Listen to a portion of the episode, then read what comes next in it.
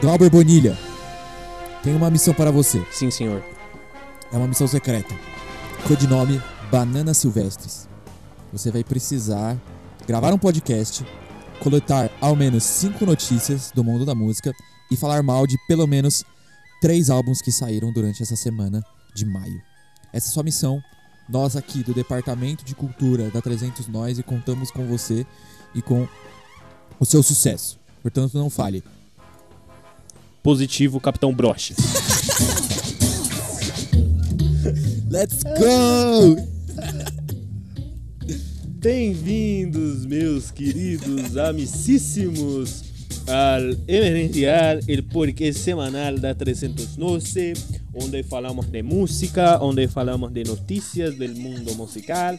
Meu nome é Yuri Ferreira, eu sou o apresentador dessa jossa aqui, junto com meu caro amigo Lucas Dardes, que também comanda essa palhaçada semanal. Como você está, Lucas Dardes? Good evening, my listeners. Aqui quem fala sou eu, seu querido comentarista.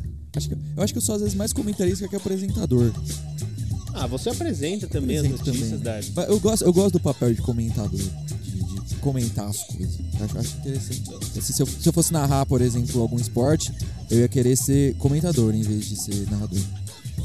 Eu acho que eu também, eu acho. Inclusive, a minha- a- o meu sonho de infância é ser comentarista de futebol, porque eu acho que é uma, pro- uma profissão onde você não precisa saber muita coisa, e você precisa falar coisas óbvias na televisão, que eu acho que é, um- É, então. uma, uma coisa sensacional. Incrível. assim, sensacional. Eu, eu vou ser sincero que gravando esse podcast, eu, eu também realizo um, um sonho que eu também sempre quis, que é parecido com o seu, que é de ser radialista. Eu sempre quis falar merda no, no rádio, e aí, graças à tecnologia agora, eu meio que falo merda num, numa espécie de rádio futurista, que é o serviço de streaming, né? Então, pô, uma puta realização aí pra mim. Muito obrigado aí a todo mundo que me ajuda. Especialmente pra vocês, nossos queridos ouvintes do Emergencial, que estão com a gente aqui toda semana. Essa audiência aqui é hiper qualificada, às vezes silenciosa, É. mas qualificada. Eu tenho certeza, assim, que é de fato o público, nosso público é o público mais bem informado e que tem as melhores recomendações. Põe pra mamar todos os veículos de informação e de reviews de música do Brasil e dos Estados Unidos e da Europa. Porque foda-se esses lugares, menos o Brasil. Exatamente. E essa é a introdução mais longa que a gente já fez nesse podcast. Vamos pras notícias da semana. Vamos logo, vai. E começando com notícia merda, né? Sempre. Isso, é. A gente vai ter algumas notícias médias no dia de hoje, mas essa eu acho que talvez seja a mais. que pode impactar gravemente o. Pegou geral de surpresa, né? Isso, pegou geral de surpresa. Eu acho que é uma coisa que talvez a gente tenha que acompanhar por um tempo e é uma coisa chata, triste. Que é a Rita Lee, ela publicou né, uma nota aí, as contas oficiais da Rita Lee nas redes sociais, no Instagram, publicaram uma nota afirmando que a Rita está com um tumor primário no pulmão esquerdo. A gente ainda é, não tem muitas confirmações sobre, enfim, o que é, né? Se é um câncer, etc. Mas de fato ela tá já fazendo tratamentos de imunoterapia e radioterapia para eliminar o tumor. E, enfim, a gente deseja a melhor recuperação possível para a maior roqueira, a maior música da história do nosso país. Aí a Rita Lee é uma mulher incrível que mudou a nossa história da MPB, eh, mudou tudo que a gente faz eh, de música no país. E, enfim, Monumento em forma é, de mulher, é foda, né? mas É foda. Exatamente. Mas, ó, 73 Isso, né? 70 e poucos anos e pelo menos o tumor tá no estágio inicial, o que já é alguma coisa, né? Sim, sim, sim.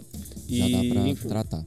é, a Rita também já tá vacinada contra a Covid-19. E é um, um anjo de velhinha, né? Ela é uma velhinha sensacional. Enfim, a gente torce pra melhor recuperação. E é isso, Rita. Melhores. Tamo junto, minha véia. É, nos Estados Unidos, essa semana, faleceu o Timodu. Você pode não ter ouvido falar desse nome, talvez você até conheça, mas pra quem estranhou, não saber quem é esse cara, provavelmente você já viu o trabalho dele. E se você gosta de hip hop, de rap, você já viu várias fotos desse cara. Várias. Por quê? O Tim Odu, ele é o principal fotógrafo da revista The Source, que é uma revista especializada em hip hop nos Estados Unidos e que foi responsável por tirar as fotos assim, mais icônicas da cena dos Estados Unidos. Então, aquelas fotos do Snoop Dogg, do, do Notorious Big, do Tupac, do Ten Clan, do Dirty Bastard, todas essas fotos da hora e que são é, já icônicas do hip hop, foi o Timodu que tirou. Ele tirou foto também do monte de, de foto de álbum, né, capa de álbum. O cara era um monstro. Tem uma importância gigantesca pro hip hop, porque a arte e a música não se resume só a, a isso, né? É um movimento muito mais abrangente. E uma pena aí, não saiu ainda o, o porquê ele veio a falecer. Faleceu aí com 54 anos. Uma pena. É, uns anos atrás ele fez uma exposição aqui em São Paulo, é, que também foi muito bacana. Muito, não, não cheguei aí, mas eu vi muita gente comentando, vi muitas fotos sobre. E o cara deu uma importância gigantesca, velho, de verdade, assim. Então, e imigrante, né? Ele era nigeriano, né? Ele era nigeriano, exato. Se formou em economia também. E, puto, o cara tem uma trajetória de vida fascinante, assim, muito massa. E é isso, né, mano? Puta, é foda. É triste, mas. RIP, mano. Saúde, Yuri. Obrigado. E é isso, mano. As fotografias do cara eram mano, muito, muito loucas, mano. Muita coisa, tipo, muita coisa icônica, muita coisa que marcou e que é usado de referência até hoje, né? É, e é um cara que conseguiu, acho que, registrar da forma mais bonita um monte de gente que morreu cedo pra caralho, tá ligado? Então, o Notorious uhum. Big, é, o Easy E, o, o Tupac, as fotos mais icônicas dele estão na mão desse cara, né? Foram feitas pelo dedo desse cara. É, do, do Older Bastard também. Isso, isso realmente é um bagulho para se levar em conta, assim. Não dá para, apesar do cara não ser música, a gente focar em música aqui, não dava para não comentar da morte dele, assim, de verdade. E vamos para mais uma notícia foda, de foda de ruim assim, que é a Lady Gaga, ela foi a primeira entrevistada de um programa novo da Apple TV, né, com a comandado pela Oprah e pelo Príncipe Harry é, para falar sobre saúde mental, para falar sobre traumas, experiências, enfim, ruins. E a Gaga, né, que é uma, enfim, uma, uma das maiores, se não a maior artista do pop dos últimos 20 anos, ela relatou um evento que ela nunca tinha contado e que tem um impacto muito grande agora olhando para trás em muitas das coisas que ela fez e muitas das letras que ela escreveu. É, logo que ela começou a trabalhar no mundo da música aos 19 anos, quando ela ainda era Stephanie Germanotta, não era a Lady Gaga que a gente conhece, ela foi estuprada por um é, produtor musical. É, nessa época ela tinha uma, um contrato com a Def Jam Records, então, enfim, se pressupõe justamente que tenha sido uma figura importante dentro dessa gravadora. Ela foi estuprada, ela comentou que ela engravidou é, desse estupro aos 19 anos e que ela ainda tem sequelas físicas disso, que apesar de, enfim, ela já ter passado por uma série de exames, etc., ela ainda tem, é, enfim, problemas é, de saúde relacionados ao evento do estupro. Ela também falou que não é, se sente confortável em divulgar o nome do estuprador porque ela não tem cabeça até hoje para lidar com a presença dele e, enfim. É triste, né? É, mas é uma história que, infelizmente, muitas mulheres dentro do, do mundo da música, fora do mundo da música, é, passaram, passam e, enfim, né? É foda. É, que, que as pessoas possam ver isso como uma atitude, assim, né? De, de coragem para falar sobre essas coisas, que é importante, né? Exatamente. Mudando um pouco de assunto agora, falar sobre o Sex Pistols, que tá com uma série sendo produzida aí, que tá para ser lançada, se eu não me engano, pro ano que vem, tá? E vai falar aí sobre o que foi o Sex Pistols, né? Então, basicamente uma série biográfica sobre os caras.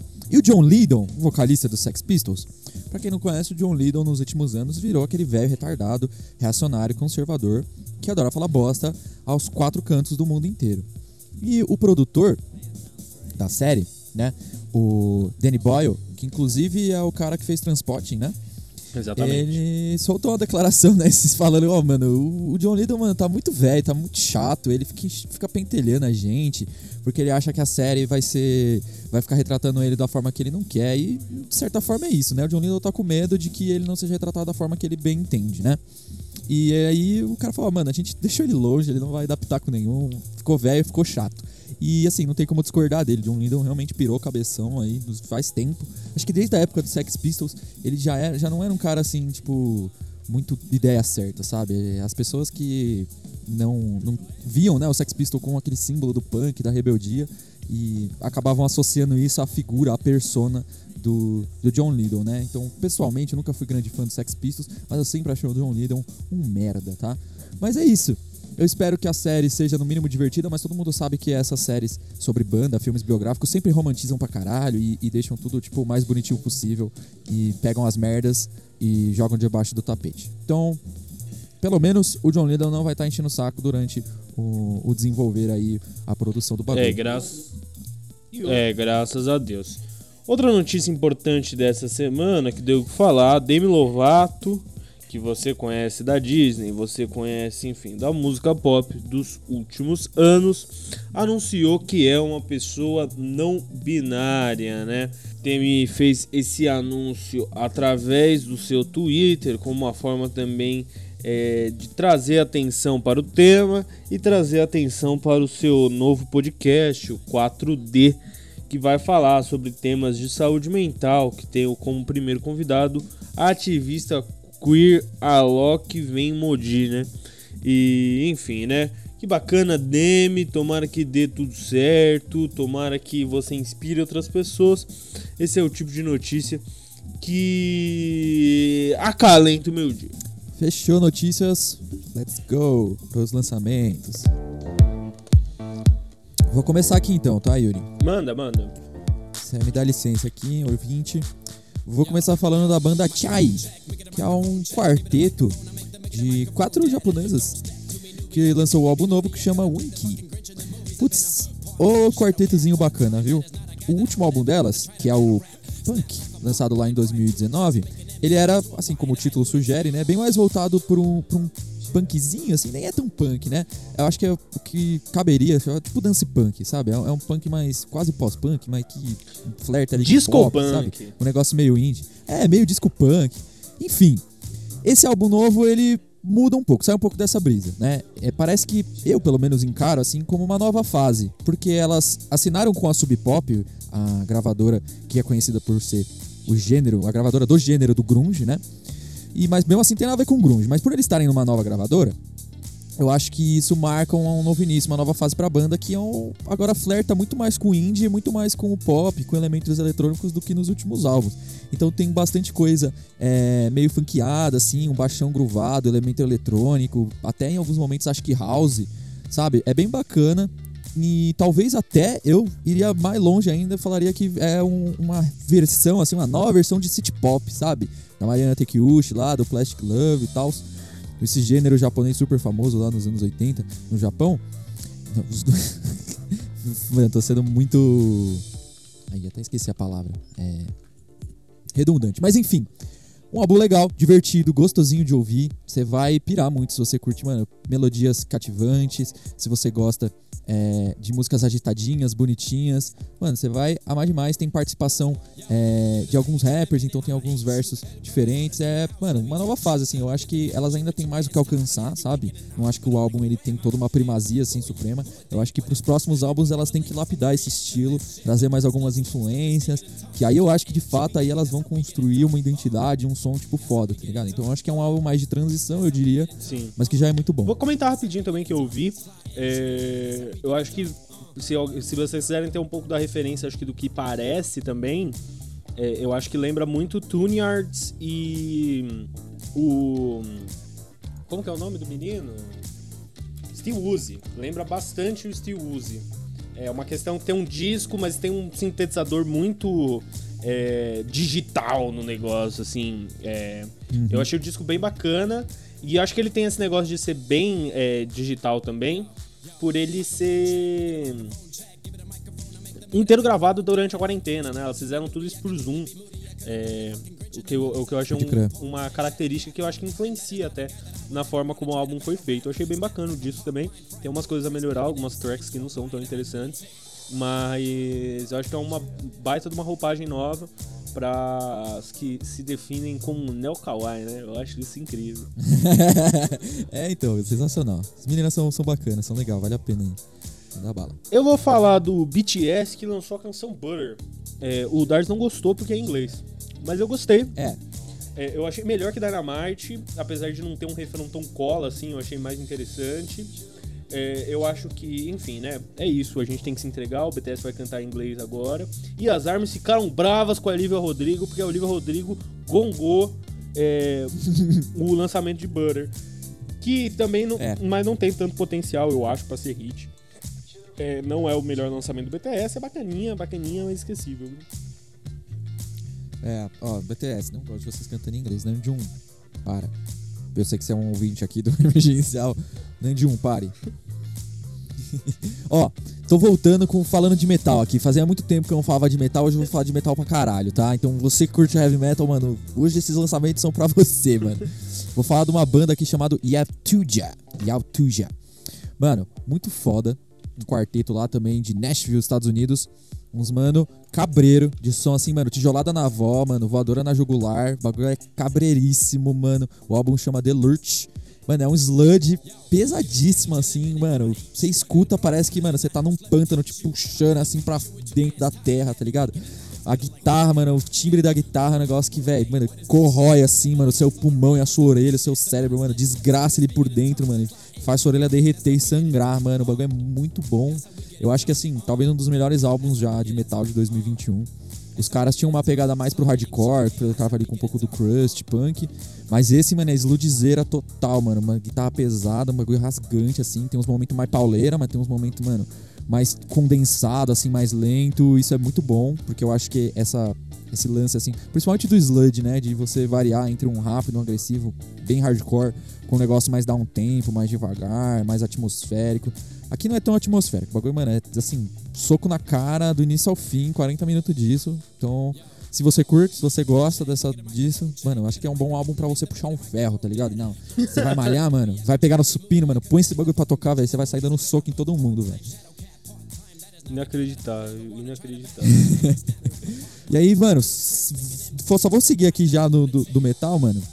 Vou falar do, de- do Devil Years Prada. Que na realidade é metalcore, né? E eu não costumo muito falar de metalcore aqui no emergencial, até porque é um estilo que, mano, assim, pra eu curtir, pra eu parar e pra eu escutar, tem que ser um negócio assim, fora de série. E o Devil Wears Prada é uma banda que eu curtia pra caralho lá quando eu tava idos de 2012, 2013, 14. Eu curtia muito a pegada deles, assim, é um metalcore bem, bem, bem maneiro, assim, que eles acabaram criando uma, uma, uma personalidade boa de som e eles lançaram, ah, agora eu não vou me lembrar direito o ano, um, um EP que chamava Zombie, né? E é um EP conceitual sobre um apocalipse zumbi. Um EP super curtinho, assim, tinham quatro, cinco músicas, era bem, bem rapidão, mas era super bem executado, mano, era muito da hora, a temática era bacana. E, mano, todo mundo que gosta de Devil Wears Prada ama esse EP. Acha que, tipo, é o melhor trabalho dos caras. E se pá é, mano, porque ele é muito bem da hora, ele é pequenininho, funciona pra cacete, funciona muito. E aí eles lançaram o Z2, que é a continuação desse EP, então é o Zombie 2, que também é muito maneirinho, é muito daorinho, assim, tipo, ele é curtinho também, né, tem aquela, aquela pegada mais atmos, atmosférica no sentido de, ó, mano, estamos num apocalipse zumbi, o bagulho é louco agora, né. E é bacana, ele é uma continuação que faz uns paralelos com a, com a situação pandêmica do mundo, né? Então isso, isso é interessante, né? Tem alguns sons que não são tão legais, eu acho que é, algumas faltas, assim, por exemplo, dos vocais limpos, eu- pelo menos eu sinto bastante falta, porque eu gosto dessa dicotomia do metalcore, principalmente de você fazer um e depois fazer um sabe? Tipo um vocal limpo, enquanto você tá degolando a sua garganta dois segundos atrás. Eu acho isso da hora, eu senti um pouco de falta nesse EP. Mas assim, é muito bom. Ainda mais se você escutar eles na sequência, assim, é, é bem bacana. Mas você sente, assim, a diferença do De- Devil Years de 2010 pro de 2021, até porque a banda passou por várias transformações, por mudança de, de formação e etc. Mas é legal, dá pra você ver a evolução, dá pra fazer vários tipos de comparação. Enfim, se você gosta de metalcore e você curtiu The Wears Prada em algum momento da sua vida, volta agora pra, no, no Zitil, de repente você reencontra o amor pela banda, que acabou sendo um pouco o que aconteceu comigo. Eu peguei pra escutar as outras músicas, foi uma, uma parada bem bacana, então fica aí a dica. Agora sou eu. Agora é você, o momento do, é o momento do lançamento agora, porque foi o lançamento da semana. Vamos lá, né? Yas, eu já falei dela, nossa querida Olivia Palito. É... Vem pra cá, Olivia Palito. Olivia Rodrigo, a cantora norte-americana, estadunidense com ascendência filipina, lança o seu disco de estreia, o seu debut Sour. É, e eu acho que as pessoas não estão sabendo ouvir as coisas direito, porque tem muito hate, tem muito amor, para um disco que é nota 7. É, Olivia Rodrigo foi corna. Olivia Rodrigo é, talvez não tenha sido corna, mas se sentiu traída. Olivia Rodrigo está sofrendo por amor e não é que nem as outras garotas. É, se as pessoas se incomodam com a temática do disco, não tem muito como esperar coisa diferente de uma criança de 17 anos. Mas o que dá para esperar e o que chega pra gente é um disco com muita energia e que para mim sintetiza um novo momento do pop que tem três claras influências dentro desse trabalho. A primeira delas, para mim, que já tá na primeira música e depois vai se refletir em Jealousy, Jealousy, é a Rina Sayoyama. É o rock, entendeu? É um bagulho meio pancada, guitarrão. Como assim guitarra no pop? É isso mesmo, é o que a Rina tava fazendo antes, é o que o Paramore fez antes. Tem uma coisa aí, e eu acho que ela entrega bangers, ela entrega pedradas. Músicas poderiam estar tocando 89 FM. Mas não é só disso que vive Olivia Rodrigo. Ela também se alimenta do que? Da queridinha do ano de 2019, nossa querida amiga Beliche, é, Billie Eilish. Então tem sussurro, entendeu? Tem uma coisa lentinha, uma dobra. SMR. Exatamente. Exatamente. Então tem isso, tem sussurro. Para mim parece uma evolução, inclusive, mais pop do que a Beliche fazia. E uma influência um pouco talvez mais tardia, mas que para mim reflete muito no disco, é o, a, o duo, né? Folklore e Evermore da Taylor, Taylor Swift, que para mim pega nas músicas mais calminhas do disco. Então ele vai se variando entre essas três coisas e ele tem uma tese muito boa, porque é um disco de chifre, então ele é conciso liricamente, ele tem ideias muito interessantes quando a gente vai falar de produção, mas ele tem músicas insuportáveis. Diria que a penúltima música do disco, que me, fa me falha o nome agora, é realmente insuportável. Tive que esquipar nas duas vezes que eu ouvi. Mas tem bangers, bangers, absolute bangers. A Jealousy, Jealousy, a, a abertura do disco, eu esqueci o nome, a palavra com B.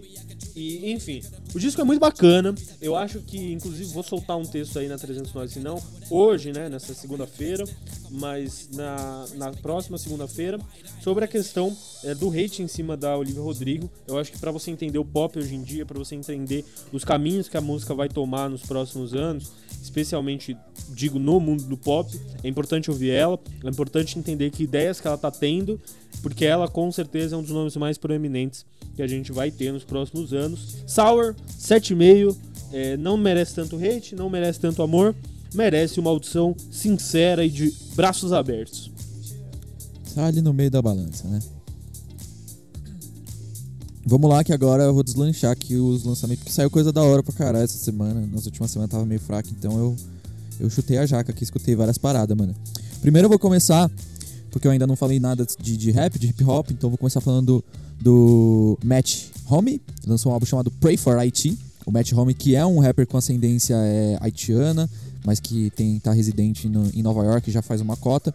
Ele tá lançando esse álbum, é o segundo álbum dele pela Griselda, ele tinha lançado um, que é o HBO, IT and Body Odor, pela Griselda lá em 2017.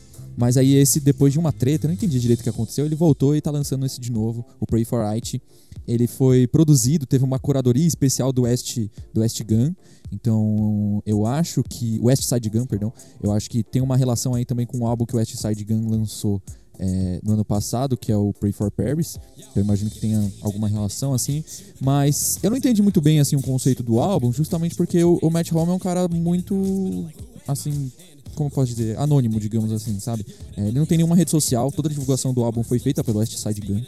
Ele não posta porra nenhuma. As letras dele, ele tira do Genius, então não dá pra ver as letras, você tem que escutar e, e, e escutando e tentando entender. Então ele é um cara, mano, super assim, tipo, low profile ao máximo, tá ligado?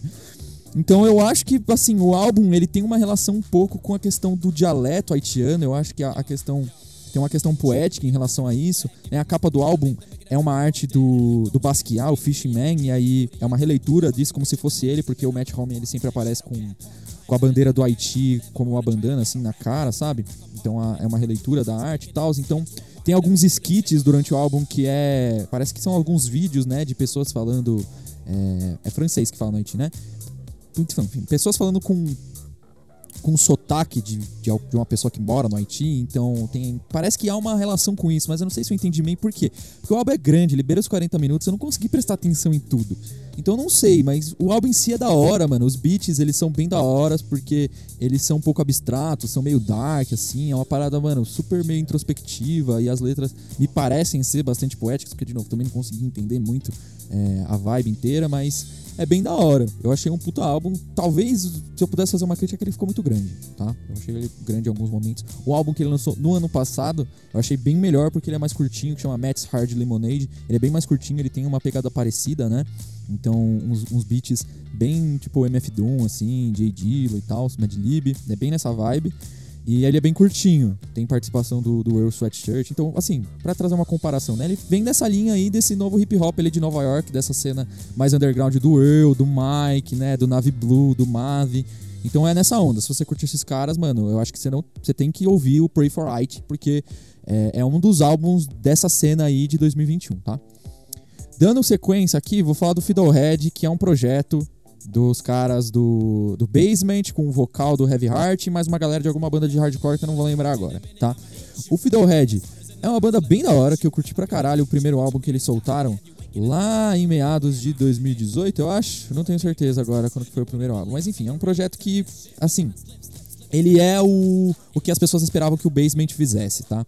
Então é um post-hardcore, um rock alternativo. Eu acho que ele é, é, muito mais um rock emo alternativo do que qualquer outra coisa, tá? E o primeiro álbum lá, Springtime and Blind, ele é perfeito. Eu acho muito bom, não tem nada demais nele, você não vai encontrar nada demais mesmo. Mas ele é muito da hora, tem som cativante, tem umas melodias muito massas. E esse segundo aqui, que chama Between the Richness, é a mesma coisa, tipo, é a mesma merda, é melancólico, é um pouco, um pouco triste, é um pouco bravo em alguns momentos, é emo, é um rockzinho. Então não é um passo nem para frente nem para trás, é tipo, tá no mesmo lugar onde tava. Só que eu achei assim, não sei se é porque eu não escutei muitas vezes. Foi uma audição assim, pá, primeira bola, sabe? Então, nada me pegou, tipo, nossa, caralho, puta, que som da hora. Foi tipo, beleza, eles estão fazendo ainda as mesmas músicas, sabe? Então, não sei, fica aí. Se você já escutou o Fiddlehead, não sei se vai fazer muita diferença na sua vida ouvir esse novo. Se você não conhece, tipo, eu recomendo o primeiro, sério. Esse aí acho que não tem nada demais, mano. E para fechar aqui rapidinho, duas recomendações dos dois extremos. Do extremo do rock, vou falar de uma banda que chama Vulture. Um álbum chama Dealing of Dealing Death, na realidade. E, mano, heavy metal speedzão do caralho. Eu escutei essa porra, cresceu, mano. Uma, surgiu, assim, meio uma calça de couro. O bigode não, porque eu já tenho, né? E o cabelo grande também já tá. Mas surgiu um colete de couro, assim, um, um colete de pet, mano. Bagulho muito louco. Guitarra estralando, mano. Rock veloz com qualidade. Muito massa. Lembra, lembra bastante o Agent of Steel. Então, mano, aquele vocal. Ah, gritando, assim, mano esgoelando o saco, tá ligado? Muito fino, com, mano, riff rapidão, mano, cortante, assim, bateria ali pegada. Então, bacana, mano. Uma produção boa, bem anos 80, mano. E para quem curte, eu acho que assim é a pegada. A capa é muito massa, emula muito aquele sentimento do rock veloz dos anos 80 e até os próprios clipes da banda, os caras tipo realmente entram na ideia assim, tá ligado? Tipo, vamos emular essa esse som e de fato não tem nada demais, mas eu escutei, eu senti que tava faltando um heavy metal aqui no, no emergencial, então eu trouxe aqui para recomendar para vocês. E para fechar, uma das minhas musas do R&B moderninho aí, eu adoro essa mulher, é a Erika De Cássia, né? E se você assim como eu leu o nome dela, ouviu o nome dela e pensou que ela fosse brasileira. Não, ela não é. Ela é de Portugal, mas ela mora em algum país na Europa hoje em dia. E ela lançou um álbum em 2019, o primeiro álbum dela que chama Essentials, que é, mano, uma emulação do R&B anos 90, assim, perfeito. É muito bom. Tipo, é aquele R&B dos anos 90 ali da... Da Janet Jackson, tá ligado? Da, da Ayla. De todas aquelas mulheres lindas e maravilhosas que eu adoro ela conseguiu pegar aquilo e fazer um álbum, mano, em 2019 que emulasse aquilo de uma forma perfeita. E ela lançou um novo agora em 2021, Sensational, que é a mesma fita, é esse R&B contemporâneo, esse R&B novo, mas que traz mais a personalidade dela. Isso eu achei muito da hora. Tem um, não é, é só aquele som emulado, mas coisas a mais, características a mais, assim, que não deixa de ser um R&B, mas você vê que, mano, tem umas ideias ali que, tipo, não é simplesmente pegar aquelas referências, jogar no liquidificador e trazer algo novo, mas parece que ela põe um fermento diferente, ela põe um temperinho a mais. Eu diria que o baixo ali, mano, ele tá, mano, se você escutar num fone bom, então, mano, esse álbum, mano, ele é uma delícia. A voz dela é muito boa. Eu amo essa mulher de paixão, de verdade. Ela é uma das melhores, assim, para mim, uma das maiores artistas de R&B contemporâneo que tem, né? Então, mano, é sensual, sabe? É, é soft, é melódico. Puta, é muito gostosinho de ouvir. Ainda mais se você tiver aí um, uma morena, alguém aí, um moreno, para você poder ouvir junto, agarradinho, para dançar nessa quarentena. Eu recomendo demais, assim. Apaga a luz e bota lá pra cantar que o bagulho é quente, mano. O bagulho é quente demais. Vamos pro momento martelão? Vamos É pro isso. momento martelão? Vamos pro momento Vamos pro martelão? momento martelão. Vamos pro momento martelão? Vamos para o momento martelão. Vamos Eu pro momento martelão? Vamos pro momento martelão?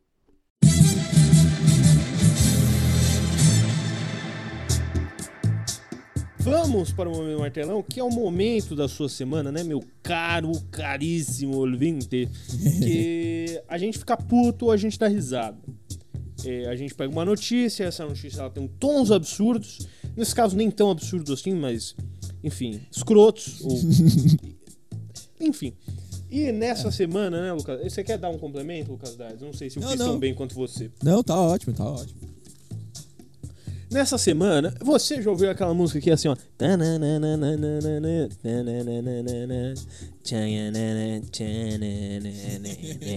Então, essa música aí é da banda Amassando é, abóboras, Abóboras. ou Abóboras Amassadas. Que amassam? Não sei.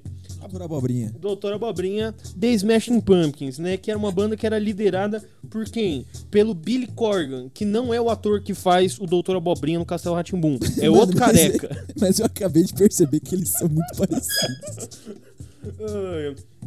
E, infelizmente, por algum motivo, Nossa, velho. Como ninguém nunca percebeu isso?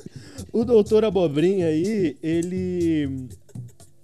Ele fez uma pergunta pro mundo. Ele falou: Por quê? Eu não entendo porque as pessoas não me achavam bonito. Sendo que o Billy Corgan é a lata do Doutor Abobrinha. Mano, ele- tadinho, mano. Ele, a, a galera ia tirar foto da banda, né? Pediam pra ele ficar atrás. Tipo, mano. Eu fiquei um pouco sentido, assim, com o relato dele, mano. Mano, é muito, muito triste, assim.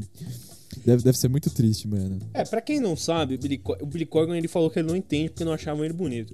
Se você não conhece o Billy Corgan, é, vá conhecer. Smashing Pumpkins é muito bacana. Não preste muita atenção no que ele fala, porque ele é chato. Enfim. É, ele, ele, ele se tornou um velho chato, né, mano? Mas enfim, ele, desde 95, desde o Melancholy, que é o disco mais famoso dele, ele parece o, o ovo do Shrek, sabe? Ele, ele é uma, o Gru do, do, do meu Do malvado, Malvado favorito. É, é isso, né? Ele é um cara carecão, só que ele não é só careca, ele é um. Porque tem carecas que ficam gostosos, entendeu? Eu não sou uma pessoa que tem preconceito contra a careca. É, tipo, Zidane é um careca gostoso, Guardiola é um careca gostoso. E não falta são carecas gostosos. Mas não é o caso do Billy Corgan. É. O Billy Corgan parece um ovo mesmo, né, mano? É... Não tem como. Até quando ele tinha cabelo. Assim, eu vou ser sincero, longe de mim xingar as pessoas de feio, né? Mas ele nem era tão feio assim quando ele tinha cabelo. Ele só era, acho que, cabeçudo, não sei. tipo. É, então, e se tem uma coisa que não colabora pra beleza de uma pessoa cabeçuda, é ela É ficar careca, careca né? lisa, que nem um, um ovo, né, velho? É. E, e o fato dele ter virado um chato depois de velho também não colabora, né, mano? Porque a tendência é, tipo, mano, às vezes a pessoa, ela, ela pode ser até feia pra você, mas se ela é firmeza, mano, pô, aí equilibra as paradas. Mas, mano, se o cara é chato e, e ainda é feio, mano, aí não tem que conserte. Aí não dá. Realmente. Realmente, se o Billy Corgan tivesse internet, ele seria em céu, entendeu? É, Nossa, ia ser mesmo, mano. Puta que pariu. Ainda bem que ele nasceu numa época onde não tinha esses fóruns, velho. E. Lucas Dardes, vamos para o Top ou Flop? Vamos. Ah, blá, blá, blá, blá, blá, blá. Então, top do, do resumão aqui. O que, que foi top do, do, do episódio de hoje e o que não foi top, o que foi flop. Eu acho que top, mano. Vou, vou dar o. Posso dar o, o top? Ou você quer dar o Pode, top? pode. Ah, vou dar o top. Acho que pra Lady Gaga e pra Demi Lovato, acho que tiveram duas atitudes bem, bem corajosas na semana, né? De, de trazer essas paradas públicas, tanto a Lady, Gaga, a Lady Gaga, a questão do estupro, e Demi Lovato, sua identificação de gênero. Acho que são pautas importantíssimas e super relevantes hoje em dia, né? Então, ainda mais artistas desse calibre, porra, gigantesco, E acho que, acima de tudo, um público feminino gigantesco, né? E, e acho que é importante dialogar com esse público e levantar essas questões, né? Porque, enfim, todo mundo. Eu acho que todo mundo tem os seus demônios aí, né? E vai que você tem um demônio parecido com outro. Acho que isso ajuda você a lidar melhor com esse tipo de coisa. Enfim, eu não sou a melhor pessoa pra falar disso aqui, tô até me estendendo demais, mas o top vai pra elas, tá? E o flop vai pro John Lydon, porque Public Image Limited é chato. É, e você é fascista, então. Nada mais chato do que um punk fascista. né? E velho. Punk velho fascista. E o Dice de olho nos playoffs da NBA. É, eu tô aqui, eu tô aqui, mano. Só no que que aqui? Um olho no peixe, outro no gato. Mas é isso, queridos amigos. Esse foi o emergencial. Missão cumprida, Capitão Brocha. Missão cumprida. Ai, ai, um forte abraço você ouvinte que tá aí. Se você gosta da gente, apoia a gente no padrim.com.br. Confere os conteúdos que a gente tá fazendo nas redes sociais. Tem mais alguma coisa, Dard? Não, é isso. Boa semana, um beijo, um cheiro. Tchau! Tchau, show. Beijos. Arrivederci. Arrivederci.